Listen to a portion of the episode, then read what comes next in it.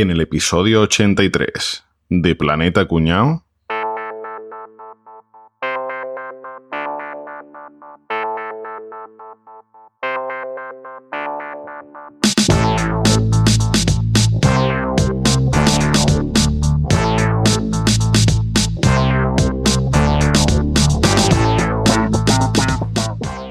Bueno, señores presidentes de la liga, hoy estamos reunidos para repartirnos el dinero de los derechos de televisión.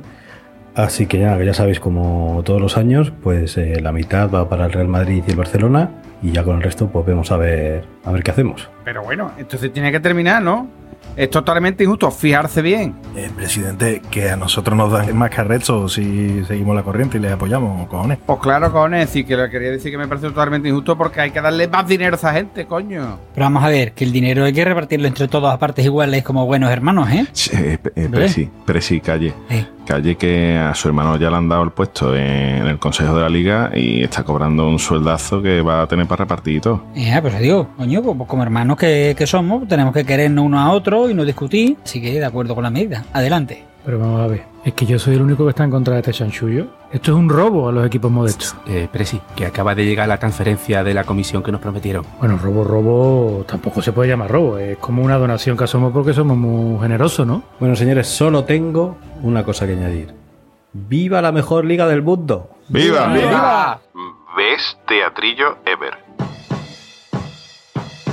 Contacta ahora con Planeta Cuñao. Puedes encontrarnos en nuestra web, planetacunao.com, en Twitter, arroba Planeta Cunao.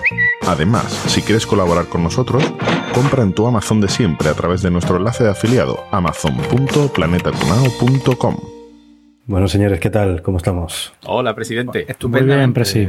¿Qué pasa? Hola, señor. ¿Qué hace Tebas? Pues nada, estamos. Hoy vamos a hablar del fútbol de antaño. Bueno, más que del fútbol en sí, vamos a hablar de, de los dirigentes de la época de los 90 y por ahí. Vaya pocaza, ¿eh? Vaya- Magnífico. Eran personajes, tío. maravillosa, imagínate. ¿Cómo disfrutábamos entonces del fútbol? eh? Es que no tiene nada que ver a, a lo que es ahora, ¿eh? ¿Cómo escuchábamos los, los programas de radio desde a ver quién decía la probabilidad más grande? ¿eh? Y, y- y por la noche, el- entre el larguero y Super García, ¿eh? ahí la- las broncas se echaban los presidentes uno a otro. Y... Maravilloso, sabes que mi madre decía siempre que ella se acostaba con dos José María García, con mi padre y con el de la radio. Claro. Ese domingo irte al furbo con la resaca acumulada del viernes y del sábado, que yo decía que era un canterano de la Real Sociedad. John Ardentia. De las ardentías, de las ardentías que tenía en el estómago, tío. Esos jugadores que salían hasta las tantas, se bebían medio Cádiz, medio Madrid. Ah, bueno, cállate, cállate, Eso que, sigue que eso sigue igual, ¿eh? pasando, cállate, que eso sigue pasando, cállate, que eso sigue pasando, cállate, Y- y no, pero lo mejor de los jugadores de entonces era esos bigotudos ahí que había, los calvos que dices tú, pero este tío no ha jugado fútbol en su puta vida. ¿Cómo va? Echas con pelos en las piernas. Carmelo, que era Como- calvo bigotudo. Carmelo, Carmelo. Otra cosa de, de de la época, esa tradición de que si había dos jugadores que se llamaban igual, les llamaban primero y segundo. Habla- Ablanedo primero, Sí, sí, sí. Merino. Betty, tú alguno. Claro. Eso se ha perdido. Eso se ha Ya perdido no ya. coinciden los No. futbolistas que se llaman. Y si se llaman igual, se cambian el nombre. ¿no? Me gusta el fútbol, me gusta el fútbol. Los domingos por la tarde en la mayor de mis aficiones. Me gusta el fútbol, me gusta el fútbol. Con los gritos y los goles se desatan las pasiones. Bueno, en fin, que, lo que estábamos diciendo, los presidentes de la época, ¿eh? aquí hay un, en alrededor de los 90 o por ahí, hay una jauría de presidentes que vienen al fútbol, vienen como en manás, que hay un montón que nos podemos recordar. Ahora está muy de moda acordarse de Jesús Gil por este documental que han sacado y demás, ¿verdad? Pero es que hay, hay muchos más. Coincidió con la reconversión, ¿no? Cuando se convirtieron Sí, los clubes en sociedad anónima Sí. y aparecieron cada sinvergüenza que. Eso es. O cada personaje en general. La mayor es sinvergüenza porque iban a lo que iban, ¿no? Ese es el tema. fútbol Todo, todos han sabido lo que eran, ¿no? Casi todos surgen del boom inmobiliario, si te das cuenta. De haberse hecho millones y millones gracias a, a las recalificaciones y historias de estas. Pues sí, esto es, eh, estamos hablando de presidentes de los 90 y es que buscando a ver por qué tantos de repente, ¿no? Tanto personajazo, porque ahora los presidentes de ahora muchos ni conocemos cuáles son. Conocemos a los más famosos y al de nuestro equipo, pero nadie sabe quién es el presidente, yo qué sé, de- del Levante ahora mismo, o cosas así, ¿no? No es, no es conocido, mientras que antaño sí te sabías quién eran todos y cada uno de los presidentes, porque todos eran personajes de tomo y lobo, ¿no? Entonces he estado, he estado mirando y esto, eh, como decía Caballito antes, Todo viene de cuando los clubes les obligaron a convertirse en sociedad anónima deportiva. Correcto. Esto en el año 89 se aprobó una ley en el Consejo de Ministros para que los clubes que tenían un montón de deudas, sobre todo con Hacienda, entre los clubes de primera y segunda debían 172 millones de euros a Hacienda principalmente, que es una tela Hostia. gansa para ser el año 89. Como vieron que esto no tenía solución, pues dijeron, aquí vamos a, vamos a hacer una cosa. Todos los clubes que tengan deudas, una de dos, o se convierten en, en sociedades anónimas deportivas y pagan esas deudas, o fuera, o desaparecen y se bajan a segunda B, ¿no? Te daban a elegir si tú eras un club, como son, por ejemplo, ahora mismo el Real Madrid, todavía el Barcelona, el Osasuna y el Athletic de Bilbao, que son los únicos clubes de, de primer nivel, que siguen siendo clubes 100%, Pero esa gente que era, que, que estaban económicamente estaban saneados cuando entró la ley en vigor o, o- ¿cómo Eso fue? es. Tenías que haber presentado beneficios en las últimas tres temporadas anteriores a, a esta ley. Y los únicos cuatro equipos que cumplían ese requisito eran estos. Qué puta vergüenza.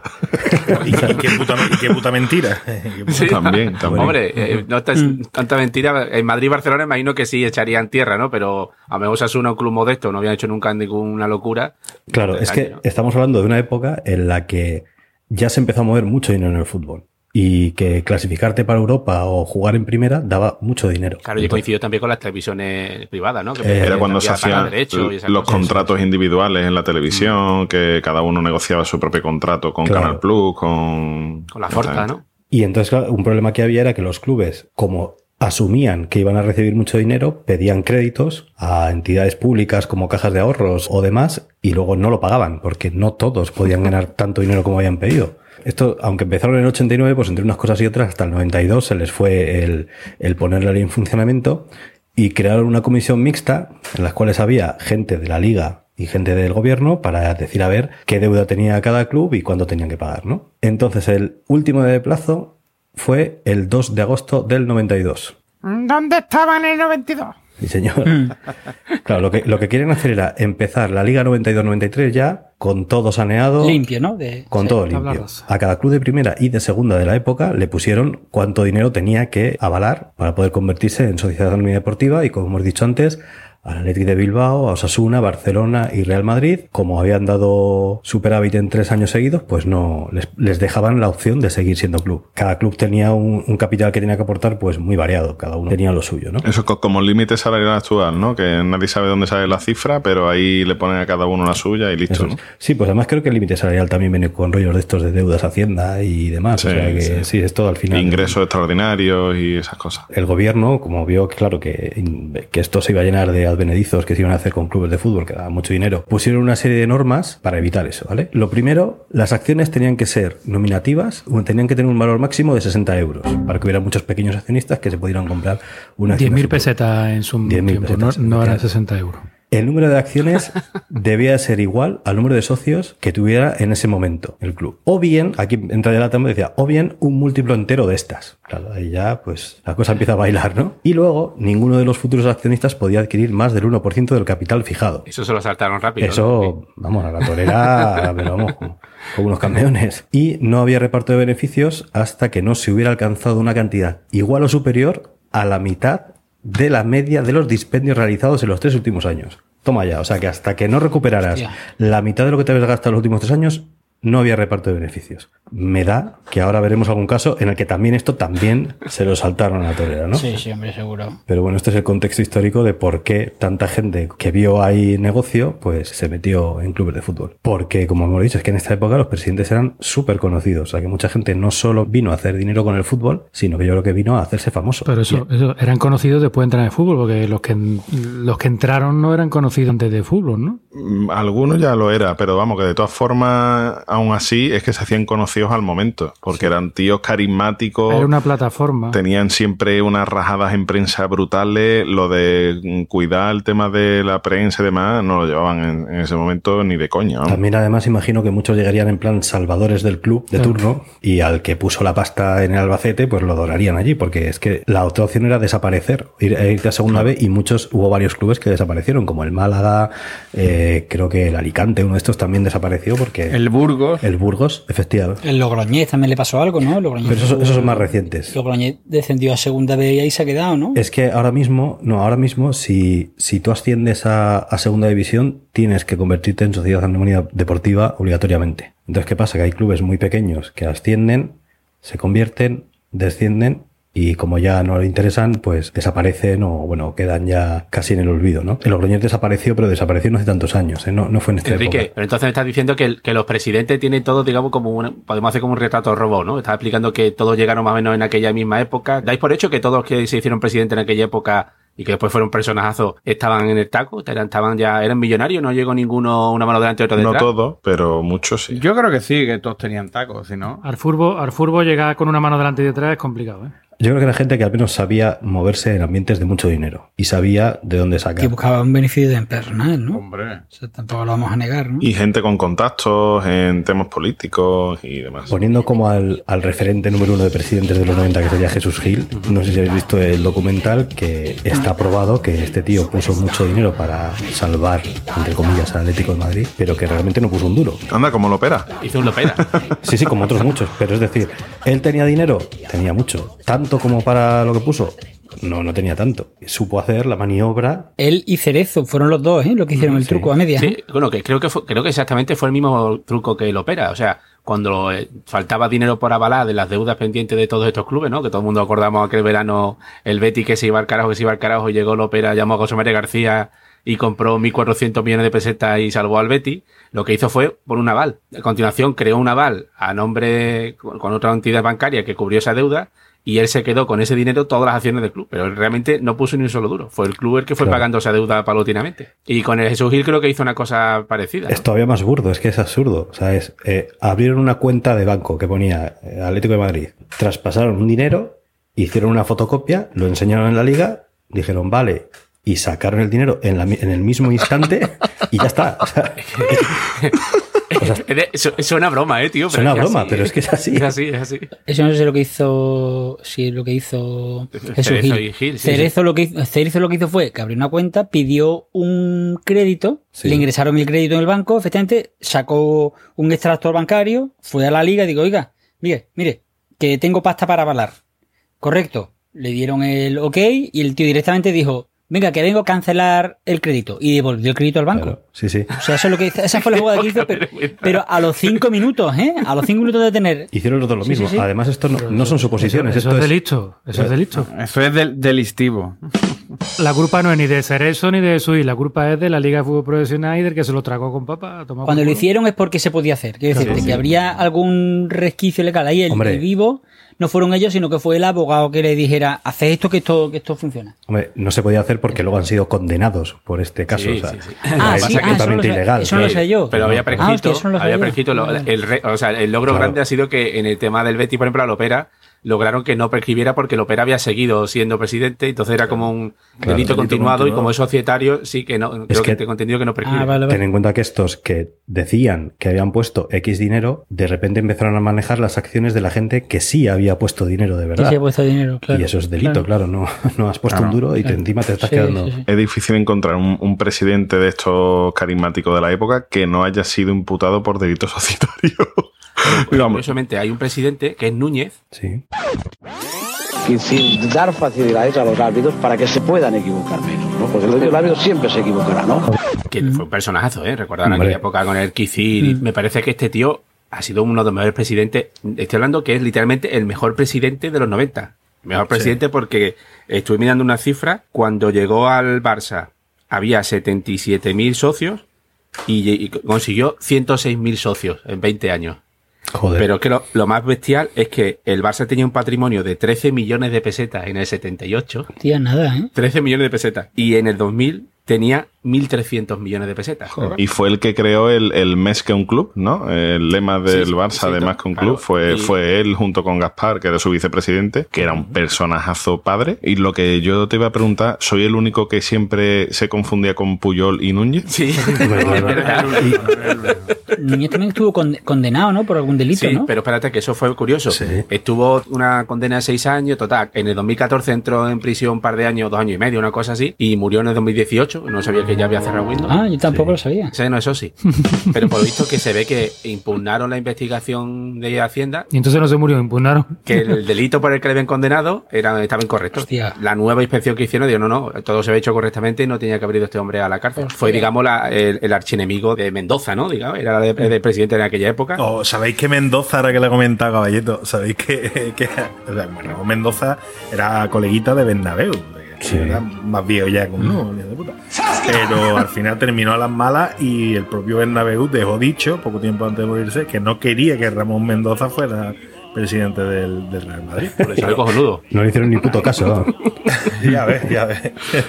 Consiguió. No, pero no porque no le hicieran caso, sino porque no se le metió en los cojones presidir Madrid y ya ves si terminó presidiéndolo. Se comió lo que se comió Mahoma con el tema de las Copas de Europa, pero también tuvo sus éxitos con el Real Madrid. Pero lo más curioso de Mendoza era. Aparte del tema del fútbol, aunque estamos hablando de que los presidentes tiran de constructora, tiran de ladrillo y demás, eh, Ramón Mendoza se dedicaba a los caballos, tiraba, era consejero del grupo Prisa, era un empresario joven, estudiado, que traía ideas. De hecho, fue lo que Ese le, nació joven en su vida. le- era, era- eh, tenía cara de viejo desde joven. Nació, nació viejo. Ramón Mendoza Sí, fijo. sí. Pues a este hombre, Cambio 16, no sé si los más viejos del lugar recordarán que, Sí. que revista era esa, le acusó, y me imagino que, a ver, una sospecha, este hombre tenía una empresa, entre otras cosas, tenía una empresa de importación y exportación con Rusia. Pero eso en la época de Franco, ¿no? Que se, Sí, sí, sí. seguramente estaría prohibido, seguramente, ¿no? Eh, bueno, él se vanagloriaba de que había abierto mercado en una España que tenía muchas dificultades para tener mercado fuera de, de su frontera.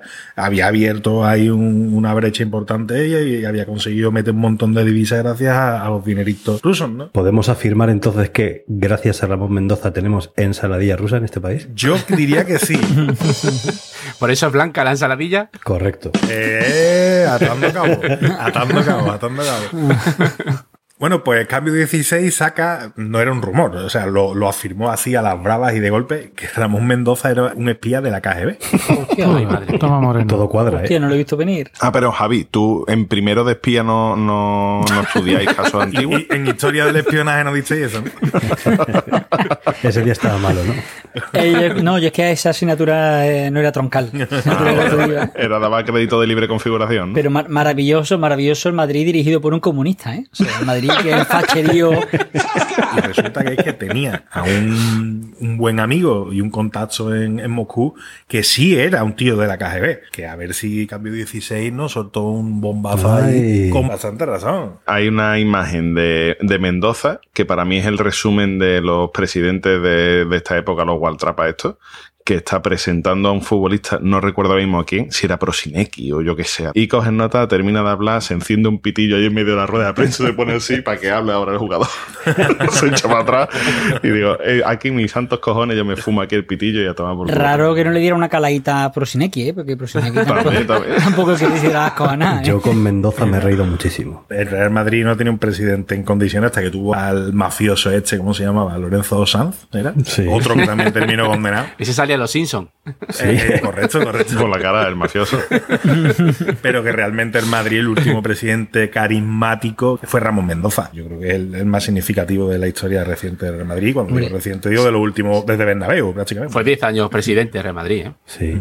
Y ante- antes que hablabas así de, de que fuera facha o comunista y tal, el compi de, de ciudad de Mendoza, Jesús Gil, hay un momento maravilloso en una rueda de prensa que está dando que dice, Porque no pueden con Gil. Han salido todos. El editorial del país, que por qué he ordenado votar al PP. Joder, yo he dicho ya viva Franco y viva España. Ya, ya me da igual. puta madre, pero Ya. yo ya he dado orden de que hay que votar al PP. No nos tenemos que ir muy lejos porque hubo cierto mandatario de aquí de Sevilla, de un equipo que viste de verde, que llenó el campo del Betis con fotitos del cabezón de Manuel Chávez para que no se le votara. No sé si No de aquello. jodas. ¿Quién fue ese presidente? ¿Quién fue ese, Ese presidente fue don Manuel Ruiz del Opera y Ábalos. Hola, buenas noches. Manuel Ruiz de la Opera, el cielo te iluminó. El cielo te iluminó. Manuel Ruiz de la Opera, el cielo te iluminó. Manuel Ruiz de la Opera, el cielo te iluminó. Nació en el barrio del Fontanal. aquí en Sevilla. Y sigue viviendo el hijo de puta en el mismo bloque donde nació. Lo que pasa es que se compró todo el bloque. Por lo que no, toda la manzana, carajo. que comprar nada. Y ahí está documentado por Street View.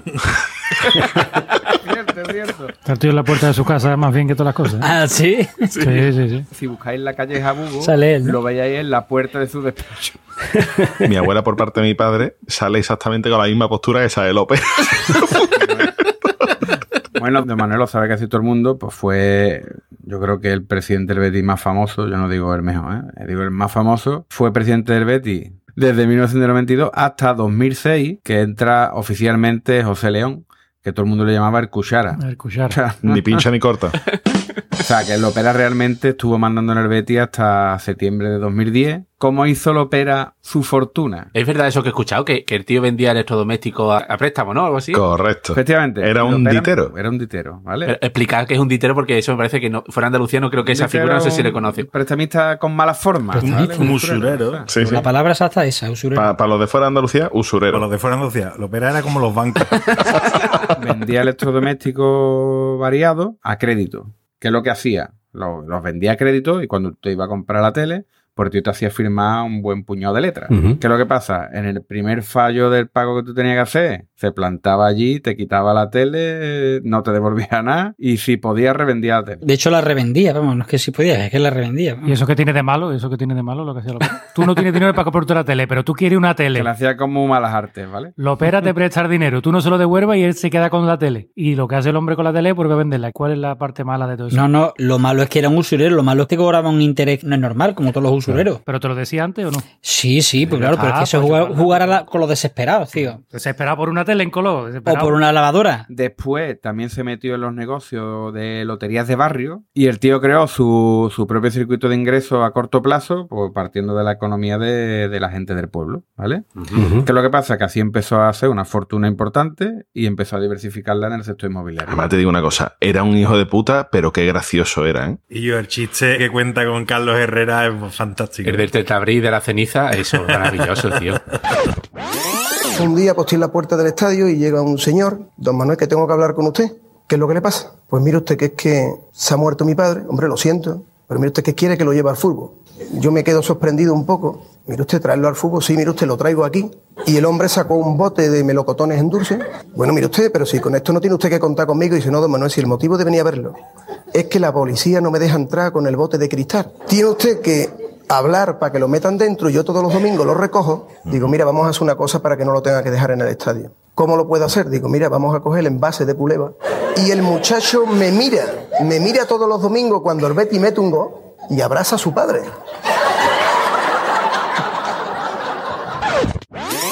Casi todos los presidentes de Sevilla la ha tenido, ¿vale?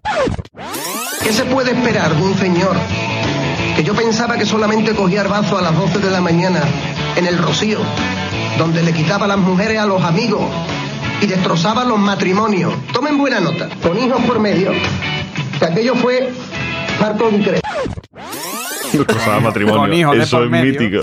Con hijos de por medio. La que lió en casa de, de Benjamín cuando se enteró Oh. que había una fiesta de Halloween. La de Halloween es muy mítica. Pues ya te digo, una noche de Halloween, cuando empezó a ponerse moda Halloween, Benjamín en el Betty monta una fiesta allí por donde tenía el chalet Benjamín. Y a todo esto, como el tío además siempre espiaba a todos sus trabajadores, Eso que tiene de malo, ¿verdad, Boza? ¿Qué tiene de malo? Nada. A ver, pero le pagaba, ¿no?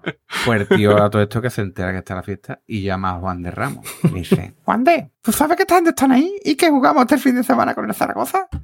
Y se plantó con Juan de Ramos allí. En la casa de Benjamín, con toda la gente en un estado. Con la mitad de la plantilla en un estado lamentable, con muchachitas de vida alegre por allí sueltas, con jugadores saltando por las ventanas. Allí dice que el primero que abrió la puerta y vio el ópera se creyó que era uno disfrazado del ópera. Y empezó, ¡hostia, qué bueno, qué bueno! Y cuando ya empezó a hablar, cuando ya empezó a hablar. Lo clavas, lo clavas. De Nilsson dicen que se tiró por la ventana para que no lo viera y lo opera chillando a la gente. ¿Nos da vergüenza? Cuando lo contaba Benjamín, dice que, que le dijo al ópera, por favor, don Manuel, no entre usted que hay gente muy perjudicada o algo así. Se lo contaba el mismo. Es que, vamos, eso tengo que ser para verlo grabado. Eso es para hacer una Pues sí. película entera. vamos, de eso. Y bueno, voy a hacer alguna de las peculiaridades de su vida. Ya lo he contado, que el tío sigue viviendo en el mismo bloque donde nació, lo que pasa es que ahora es dueño de el bloque. Fíjate tú cómo es, que tiene miles de metros cuadrados de jardín dentro y además tiene un teatro, ¿vale? Y en ese teatro han actuado, para cumpleaños de él, ha actuado Rocío Jurado, Manolo Escobar y Juanito Valderrama. También va a llamar a ese lío de puta. A Rosalía va, va a llamar para el próximo. Yo siempre he pensado que el ópera es un tío que le ponía mucho que hablaran de él, fuera bien o mal. Sí, sí, sí, sí, si sí. le aplaudían, bien, pero es que si le pitaban, también le gustaba. Pero es que eso, eso tiene en común todos los presidentes estos que buscaban Sí. el populismo, ¿no? Es que esta gente también habrá cerrado muchos negocios de ópera por ser presidente del Betis, ¿eh? Seguro, Seguro. Igual que Jesús Gil, pues fue entre otras cosas alcalde de Marbella porque era muy conocido porque era presidente del Atlético de O Madrid. sea, otra cosa muy curiosa también, que con él el Betis hizo el fichaje más caro de la historia del fútbol en aquel momento, que fue el fichaje de Denilson. Lo Opera no, no cayó del cielo y apareció en el Betis. Lo Opera llevaba en el Betis muchos años. ¿eh? Eso no sé si es leyenda urbana, que daba regalito, ¿no? Que daba cheque el corte inglés, ¿no? Dándole primas a los futbolistas sin ser nadie y llevaba toda la vida en, en el Betis. ¿eh? O sea que no. Yo pensaba que ni le gustaba el fútbol ni nada a este tío. Si realmente no ha tenido grandes éxitos, ¿por qué se le conocía tanto la ópera? Bueno, pues por su forma de ser, por el arte que tenía y por tío. su forma de expresarse, sobre todo, ¿vale? Había en internet, incluso había hasta un diccionario lopera español, español lopera, A ver, en cuenta, la que cuenta. había miles de expresiones, que por cada letra podía haber como seis o siete acepciones diferentes. Era espectacular. ¿eh? Diccionario enciclopédico loperiano. No, no, por, por ejemplo, voy a decir, por ejemplo, con la A, Alemania, país de Centro Europa, donde Don Manuel se ha tenido que ir para comprar un ordenador que ya quisiera Bill Gates y que sabe todo lo que hace los que quieren perjudicar Betty. A ver, por ejemplo, con la C, corte inglés, grande almacenes donde Don Manuel suele arrimar la prima a los chicos del Betis con cheque regalo. Algunas veces también la arrima en una bolsa de basura. Que ya no, ya no es que le diera las primas en cheque del corte inglés, es que le pagaba parte del sueldo en cheque muchas Así, veces. así. No, no, eso doy fe. Doy fe porque, bueno, como muchos sabéis, eh, algún jugador del Betis importante es familia mía, ¿vale? Por ejemplo, con la P, que esta me encantaba, que lo decía mucho, Petisui. Regalito que en vez de vez en cuando Don Manuel le hace a los chicos. Normalmente son del corte inglés. Por ejemplo, con la Y. Juber, equipo Juber. de Carcio, concretamente la ciudad de Turín, que viste con camisa raya blanca y negra de donde fichamos a Gianni. Con la O dice, dice, dice, oh, 81 millón. El plural, ese gran desconocido.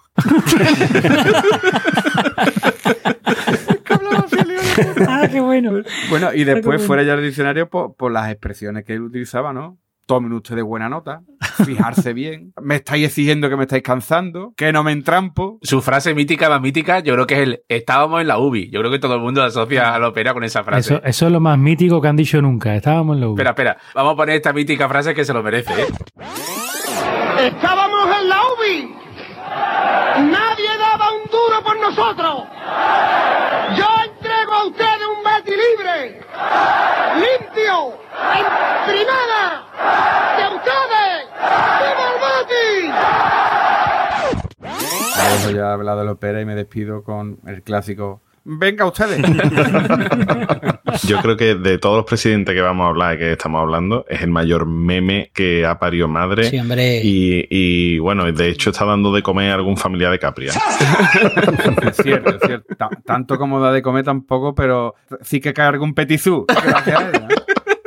Sí, sí, porque mi, mi hermano es MR Lopera, el gran tuitero. Qué tío más artista. Un saludo para don Alejandro. Ya puede decir que hace libre el de cuñado, eso no lo puede decir cualquiera. O sea, perdona, que no hemos quedado entonces con el hermano Saborío, ¿no? El gracioso era Víctor López y nos hemos quedado nosotros con Capria, ¿no? Me cago en la leche. Eso, sí, el tieso. Muy buena, Planeta Cuñado. Es verdad, tenéis razón lo que habéis dicho, os habéis quedado con, con el hermano, con el hermano Chungo. Esto es como, como cuando dice lo pide por AliExpress cuando te llega, pues lo mismo es. Pero buena gente, buena gente. Nada, agradeceros que, que os hayáis acordado de mí y no sé si desearos más suerte de la que estáis teniendo porque la verdad que lo estáis haciendo estupendamente. Sois unos artistas. Así que bueno, un beso muy grande a todo el mundo y venga ustedes. Capri ha hablado de un presidente simpático y ahora, ¿eh? vamos a hablar de un presidente si eso, más si eso que su puta madre. De hecho, vamos a hablar de Sandokan.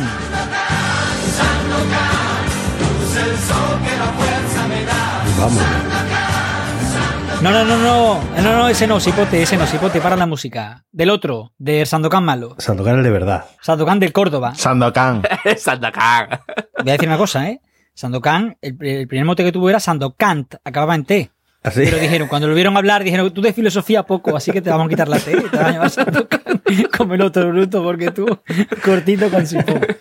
Sandokan, un personajazo. Eh, se hizo rico, porque se hizo joyero, era joyero, y en Córdoba la joyería y la platería pues da mucha pasta, sin pagar impuestos. O sea, el tío siempre dice que él es un empresario y que él crea empleo y que le da tal, tal, y que gracias a él el Estado tal, pero claro, si no paga... Si no, si no paga lo que debe, pues. Si no paga lo que pues te- debe, también, yo, así también me hago yo rico, ¿eh? O sea, que es- es así... Actualmente está en la famosa lista de, de los que deben más de un millón de euros Hacienda y debe una auténtica barbaridad de fortuna. A día de hoy debe 86 millones y medio de euros.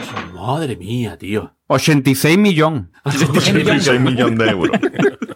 Fíjate bien. A ver si es que no lo han contado que tenía que pagar Hacienda. Está el hombre ahí, el pobre, sin. No se lo han dicho, no se lo han avisado a nadie. Hace poco ha tenido el juicio de. Bueno, hace poco, cuando tuvo el juicio del caso Malaya, el tío dijo: Yo es que soy un ignorante y no sé ni lo que es IRPF ni sé qué es nada. A mí nadie me ha dicho que tenía que pagar. O sea, eso ha dicho el tío en un juicio. Es que se me ha Eso ha pasado. dicho el tío ¿no? delante. Eso lo ha dicho el tío delante de un tribunal. Y yo digo, "Ah, por favor". Para mí bien que me cobró el IVA cuando me vendió el piso. Hombre, eso sí, no, está claro, está claro. Me lo Entonces, podía haber ahorrado ya que no sabía. Este pavo, cuando se empezó a abrir una investigación por la policía, eh, sobre todo en Córdoba, porque se sabía que los joyeros y los plateros, que Córdoba hacía mucha plata, no pagaban impuestos y tenían mucho dinero negro porque la plata es muy golosa y tal, tal, tal, ¿qué dijo? Hostia, voy a empezar a retirarme de la plata y voy a hacerlo a lo gordo, que es, me voy a montar una constructora. Y este tío hizo pasta así. Cuando vio que podía ganar dinero con el fútbol, que fue con lo que hemos hablado, cuando la reconversión a sociedades anónimas y tal, que fue en el año 93, este tío dijo, ah, yo me quiero meter a blanquear pasta por un tubo. Y se compró el Córdoba. Cuando fue a la reconversión a sociedad anónima, el tío dijo, ¿cuánto vale esto? Y lo puso sobre la mesa. Su primera decisión fue, ¿cuál pensáis? que puede ser la primera decisión de un presidente de fútbol? Ponerle su nombre al estadio. Con una constructora levantarle un estadio enorme. Correcto, ahí está, Rafa. El tío dijo, voy a levantar un estadio aquí, mi polla aquí. El tío levantó un estadio con unas calidades pésimas, se acabó tan mal que 10 años después, en el 2003, hubo que remodelarlo, ampliarlo, y esas son las obras que se han quedado paradas. Anda, mira, como lo, como lo operan el Betty, ¿no? Que dejó nada más que medio estadio, tío puta. Sí, sí, sí, y, y ahí ha sido, y así se ha quedado. Y este tío, pues, siendo presidente de fútbol, pues podéis imaginar, ¿no? Y él creó la campaña con el Córdoba Primera. Con el Córdoba Primera le ponía grandes regalos, abonos, claro, para que se llenara el estadio, para que la gente Claro. dijera, "Oh, que hacía, hacía falta un estadio, ¿verdad? ¿no? Y el tío lo que quería era que el Córdoba subiera a Primera para él ganar más pasta con el tema de televisión. ¿Y eso qué tiene de malo? Nada, nada. Yo no estoy diciendo que sea malo. No, pregunto, no, no, eh. siempre y cuando ganar pasta está muy bien, siempre y cuando pagues lo que debes. Al- algo me hace sospechar, Boza, que no decía, eh, yo quiero que suba al Córdoba primera para yo ganar dinero. Yo creo que eso No, no, no. en la campaña no lo ponía, decía, seguro, ¿eh? Y vive en un sitio que se llama, curiosamente, allí en Córdoba, se llama El Brillante. O sea, ya por ahí ya... Este Sandokan está muy ligado a Jesús Gil porque tienen los mismos asesores, tienen amigos. El caso Malaya. ¿Quién es el ciudadano de España que no está en el caso Malaya? Y este tío, súper curioso, tú dices, Boza, que vive en un barrio que se llama El Brillante, que es un barrio pues, de, de pasta en Córdoba. Un barrio, pues... Es una- un barrio que no se pasa. Entonces este tío, tío se montó un chalet gigante, se montó una casa gigante, le trajeron el mármol para la fachada y las columnas de... Se lo trajeron de Italia. Es una casa así muy parecida, el diseño a mí me recuerda mucho a la Casa Blanca, tío. Madre mía. De hecho, se dice que dentro hay un despacho que es como el despacho Val. Y tiene también a Levinsky por ahí guardado, ¿eh? Fíjate, como toda su fachada era de mármol blanco, que la verdad es que la fachada es muy bonita, cuando fue a casar a su hija, que lo celebraron allí, que el tío tiene dentro un campo de fútbol, impresionante. Antes de la boda, le dijo al vecino de enfrente, oye, ¿sabes que va a venir mucha gente a la boda de mi hija? Eh, y el vecino, ah, sí, bueno, no te preocupes, no me molestaré. No, no, no, no, que es que tu casa no pega con la mía. Y y lo que le dijo fue, las palabras textuales fueron estas, te voy a forrar tu fachada de mármol como el mío y además, ¿cuánto dinero quieres? Así. Me estoy flipando, tío. estoy La, flipando. la pelea que tuvo el vecino con su mujer fue menúa. Y mientras tanto sonaba de fondo, sonaba así, ¿no? Como el mármol de Carraca ese que has dicho. pues. De Carraca. Mármol de Campo de Carraca. Para subir a los invitados desde la iglesia hasta su casa, este tío contrató a 550 taxis. Y tú vas a los taxis toda la noche subiendo y bajando gente. Pero luego lo de los taxis, que parece que es una locura, se queda en nada si tenéis en cuenta lo próximo que voy a decir. Que como quería marisco fresco, tuvo toda la noche un helicóptero yendo desde Saluca de Barrameda hasta Córdoba, desde Córdoba hasta Saluca de Barrameda, trayendo marisco fresco toda la puta noche. ¿Eso que tiene de malo? Nada, nada. Eso- eh, ¿Quién no ha dicho eso alguna vez en la vida que ha dicho, eh, quiero marisco fresco? Y hubo un, un verano en el que Córdoba se hermanó con Fuengirola. Muchos cordobeses van a veranear a Fuengirola, entonces se hermanaron la ciudad. De hecho, Fuengirola es Córdoba la chica, ¿no? Y la, la alcaldesa de Fuengirola dijo, mira, aquí esta plaza la vamos a llamar Plaza de Córdoba. Y vamos a montar aquí una escultura de San Rafael, que es el custodio de Córdoba, un santo Por muy... eso todos los de Córdoba se llaman Rafael. El 80% de los cordobeses se llama Rafa. como Sandokan, que Rafael Gómez. Sandokan dijo, bueno, pues le dijo a la alcaldesa, no os preocupéis que el San Rafael este de mármol lo voy a pagar yo. Lo voy a pagar yo. Que me han sobrado mármol de la casa, de cuando hice la casa, me ha sobrado mármol. Y le voy a decir un pavo que lo talle. De cuando forré la casa del vecino.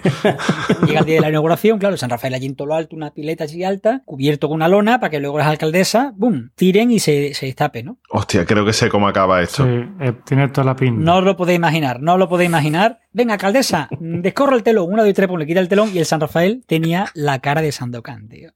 Con la cara de Sandokan.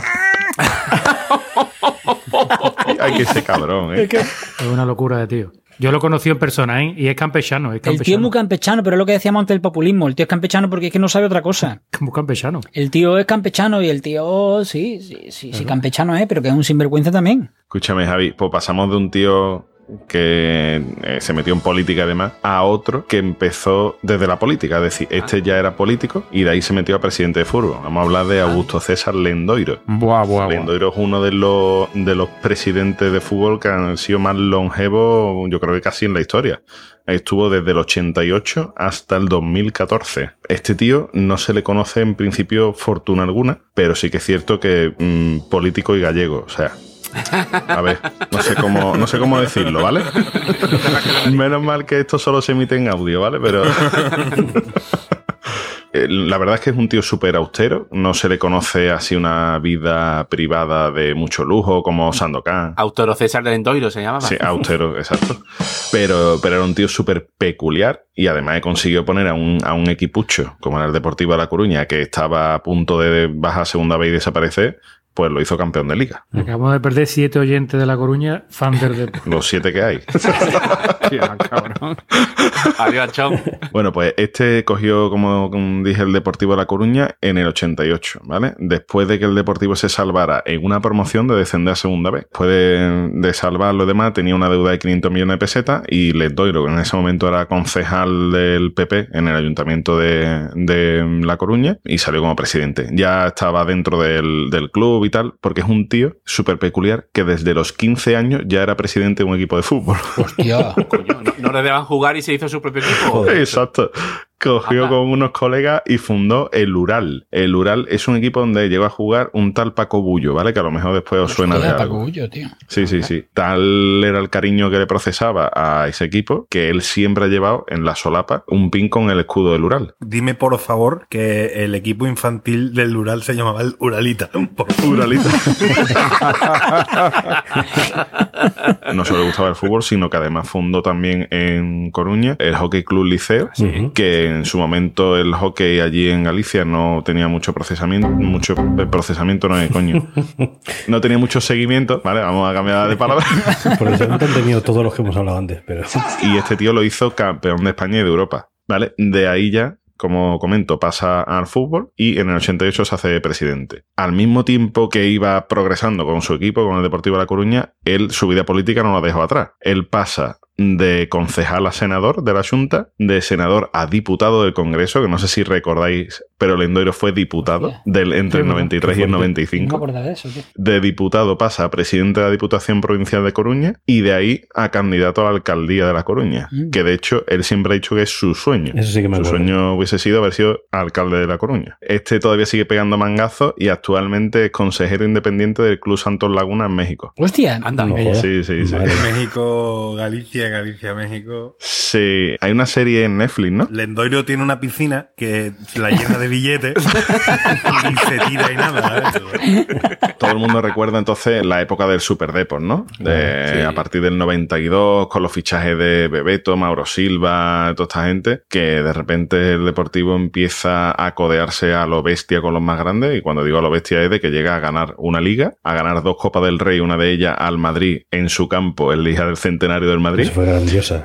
Gana tres Supercopas de España, es decir, las tres que compite, las tres las gana. Y eh, bueno, además de cuatro subcampeonatos de España, de múltiples participaciones en la Champions League, donde llega a unas semifinales y se codea con el Oporto, que después la gana, el Oporto de Mourinho en ese momento. O sea, el tío pone al club eh, al más alto nivel, a nivel mundial. Y te digo una cosa, y, y en el Depor lo echan de menos. Sí, bueno. Y se enfadó la gente porque pidió allí ser presidente con un sueldo. No, no, no, pidió no, pidió no. Que lo fue, fue el primer presidente asalariado de España. Que había mucha gente que le dijo que tú estás loco, tururú, no sé qué. Eso es. Y mucha gente está diciendo ahora en el Depor, coño, le pagaba a este lo que fuera. Bueno, eh, a ver, también te digo, ¿cómo crea el Super Deport? Pues a base de endeudarse, yo creo que le pidió dinero hasta la ópera. Este tío iba cada vez endeudándose más y más y más, con el convencimiento de que todo iba a ir a mejor y de que de aquí iba a salir algo bueno. Acaba en nota con una deuda de más de 160 millones de euros. O sea, que no sé yo hasta qué punto lo echan de menos en el Deportivo, porque el Deportivo está a punto de liquidarse, ¿vale? Por culpa del endoiro. Pero bueno, lo echaban de menos a nivel deportivo, por supuesto, como en el Betis hay gente que todavía echa de menos a la ópera, en ese sentido, ¿no? Sí, por, por lo de las Supercopas de España y por. Sí, sí, sobre todo por eso. Este tío, lo más curioso que tenía era la manera de. y Era un, un tío que convencía a cualquier representante, jugador y entrenador que se precie de que el Deportivo era el sitio idóneo para jugar. Siempre se ha hablado de que era muy duro negociando, que era Sí, bueno. súper pesado. Eh, Era famoso que llegaba a todas las negociaciones hasta altas horas de la madrugada, siempre por agotamiento. ¿no? Esa es su manera de negociar. Él se sentaba en una mesa, los ponía tibios de marisco, de albariño, de ribera, de todo, y hasta los postres no empezaba, no empezaba a hablar de negocio. Los postres estamos hablando de que él mismo dice que hay una cena que empieza a las 10 de la noche y acaba a las 12 y media de la mañana del día siguiente. Los postres. Los postres. Yo no sé qué restaurante está abierto tanto tiempo. a Bebeto, cuando lo va a fichar, Bebeto ya era un tío bastante conocido en Brasil y el fichaje es un auténtico culebrón. El nota convence a Bebeto mandándole a la mujer una foto de la playa de Riazor y diciéndole que allí el clima es como en Copacabana. O sea, mm, cágate como negociaba el nota, ¿vale? Hay un- una anécdota de Ángel Torres, el que es presidente del Getafe, que llamó un día al club porque estaba intentando contactar con Lendoiro para un negocio y tal, eh, una compra-venta de futbolistas, y que llama al club y que le dicen en el club que, que no, que es que hasta las 4 de la tarde no se levanta. A partir de ahí viene la fama de, de que, que hace este tío para tener que levantarse todos los días a las 4 de la tarde. Bueno, pues él lo que decía es que, bueno, mientras otros duermen, yo estoy despierto y cerrando fichajes, porque a él le gustaba mucho el mercado sudamericano. Así cierra fichaje de guardado, que en su momento estaba fichado por el PSV y se lo quita prácticamente en el aeropuerto. De como comentaba de Bebeto, mm, Rivaldo, toda esta gente. Bueno, me ha hecho mucha gracia cuando me he estado documentando, por lo visto en su momento, cuando, cuando el Deportivo sube a primera por primera vez en manos del Endoiro, tiene fichado a Romansev, que era técnico del Esparta de Moscú y había sido seleccionado ruso. Vale, pues Romansev resulta que no llega a presentarse en La Coruña porque dice que se asustó cuando vio el equipo que tenía Deportivo, que dijo que con eso no se podían mantener. Digo que, con el contrato firmado ya y todo, que el tío no se presentó en La Coruña porque es que le dio miedo ver la mierda de equipo que tenía y que con eso no se iban a mantener y, y que no firmaba. Y ahora, el auge y caída del Endoiro, por lo que decía, ¿no? Eh, el tío se empieza a endeudar a lo bruto y llega a tener una deuda que él reconocía de 34 millones con la agencia tributaria y resulta que cuando mete en mano los administradores concursales los 34 se convierten en 94. En total debía más de 156 millones. Y lo curioso, lo más curioso de esto es que cuando hacen el concurso de acreedores, que finalmente lo presentan y demás, en la lista de acreedores, uno de los acreedores era propio Lendoiro. Porque claro, le debían su sueldo de presidente, más de 109.000 euros le debían, ¿sabes? Él dice que no se llenó los bolsillos, estoy seguro de que sí, pero no solo se llenó los bolsillos legalmente, sino que además ilegalmente y debiendo dinero aquí hasta a su padre. Eso, otro clásico de los presidentes de, de esta época es lo de comprarse cosas a sí mismos y venderse cosas a sí mismos, ¿verdad? Y, y hacer chanchullos y... Bueno, de Lopera se decía que una de las cláusulas durante las obras del estadio era que por cada año de retraso de la obra, el Betis tenía que indemnizarle con un millón de euros. Yo monto la obra y si la obra se retrasa, me tiene que indemnizar con un millón de euros, con lo cual solo tengo que parar las obras, ¿no? Durante 10 años, como estuvieron para, y averiguo cuánto cogió de ahí. O la de la oficina, ¿no? Que también trasladó la oficina del club a una oficina que era suya y el Betis pagaba alquiler por esa oficina, ¿no? o lo de fichar ellos a los jugadores, los presidentes fichaban a los jugadores y, Y se los cedían al club. alquilaban al club. Entonces el club tenía que Ah, bueno, pagar. que Gil que fichó a aquellos cuatro negros de inmigrantes, ¿no? No, Gil lo llamaba negro, eh, porque el negro este directamente. Sí, no, no, él decía, ¿y you say black? I am white, no problem. Ahora, I think that if I think that you black and say black, black, black all days is very bad. The color no is problem for man. Otros que se nos quedan así en el tintero para no alargarnos mucho más, por ejemplo, el matrimonio de, de este de Ruiz Mateo y Teresa Rivero. Teresa Rivero, Mateo, ¿no? sí, señor. Yo recuerdo que esa gente sí que usaba descaradamente el club en su beneficio, porque os recuerdo que Hombre, salía por favor. ella haciendo el anuncio como que estaba en una conferencia de prensa en el Rayo Vallecano para vender el flanes Dul. ¿Os acordáis aquello de...? Yo siempre, siempre oí que compraron el rayo simplemente porque a la mujer le gustaba el fútbol y para que estuviera entretenida, ¿eh? Claro, pero si ahí estaba la tía como si fuera una hooligan en el palco al árbitro, me cago en tu puta madre, no sé qué, los, los míticos vídeos La dentadura. Con el bolso, la imagen de la, de la presidenta. Que se quedaba dormida.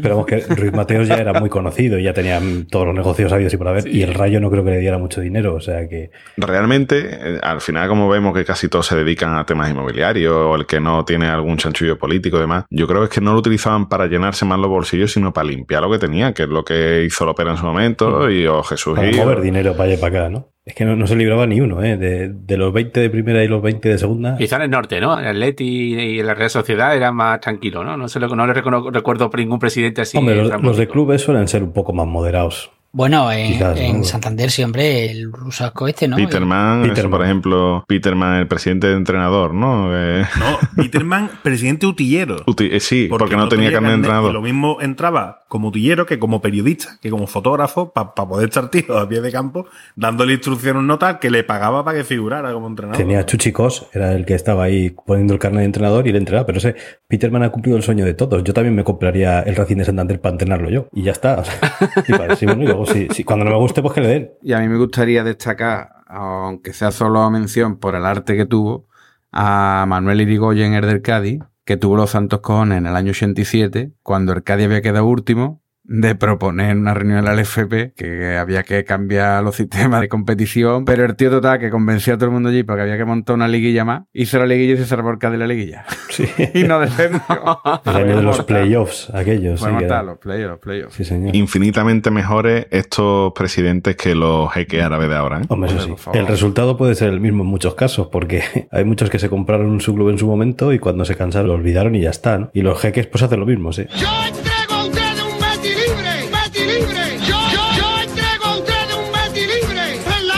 la UBI. Estábamos en la UBI. Estábamos en la UBI. Estábamos en la UBI. En la UBI. Esto es un club. Estábamos en la UBI. Estábamos en la UBI. Estábamos en la UBI. En la UBI. En la UBI. García, ¿qué tal? ¿Cómo estamos? Pues nada, aquí vamos con los tuits de los presidentes. La verdad que es que aunque parezca Tweets mentira... presidenciales. Venga, vamos con el primer tuit de arroba mongolear. Dice, con Jesús el vivo no habría tema Aquarius. El barco atracaba en el puerto de Marbella. La mitad tendría ficha en el Atlético de Madrid. Y los sanos serían a levantar caza a los Ángeles de San Rafael. Todos enchufados. Venga, vamos con el siguiente de arroba Erpali. Dice, no sé por qué tanto jaleo con las drag queen en la cabargata de Valleca, cuando aquí en Sevilla salió la ópera de Bartasá con total normalidad. Venga, vamos con el siguiente de, de arroba John McEnroe. Sandokan le ha dicho al juez que no sabe leer ni escribir, pero yo creo que contar sí que sabía. Si no se le escapaba una, ¿eh? Eso sí que... Venga, vamos con el siguiente de arroba mulacam. Batman no es más que un tío con dinero que actúa en venganza de lo que le hicieron a sus padres, que en España podría ser perfectamente un hijo de Ruiz Mateo. Ostras, qué bueno, tío. Uno de los 35, ¿no? A- al hilo de esto que ha dicho Enrique, uno de arroba muy empanado. ¿Para cuándo un derby hijo de Julio Iglesias contra hijo de Ruiz Mateo?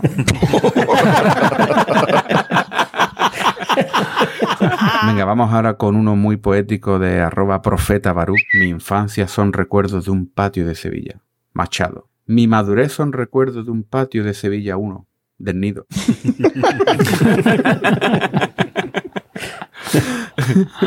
Y bueno, quiero terminar con dos. No son tweets exactamente, pero son tweets que tienen extractos. Me han encantado. Mira, uno es de arroba tijeri81, que dice el tweet grande Don Manuel y pone un fragmento de una entrevista que le hacen a Don Manuel, que es que me encanta, a raíz de cuando a le cerraron otra vez el campo después de jugar un partido con el Villarreal y demás, ¿no? Y el tío estaba indignado. Y dice, el razonamiento loperiano era incontestable y fue apuntalado con un ejemplo demoledor. A mí me gusta mucho Lina Morgan. Si yo voy al teatro a verla y alguien le tira algo, ¿a que no cierran el teatro? Pues ya está. Dice, ni el mejor abogado, oiga.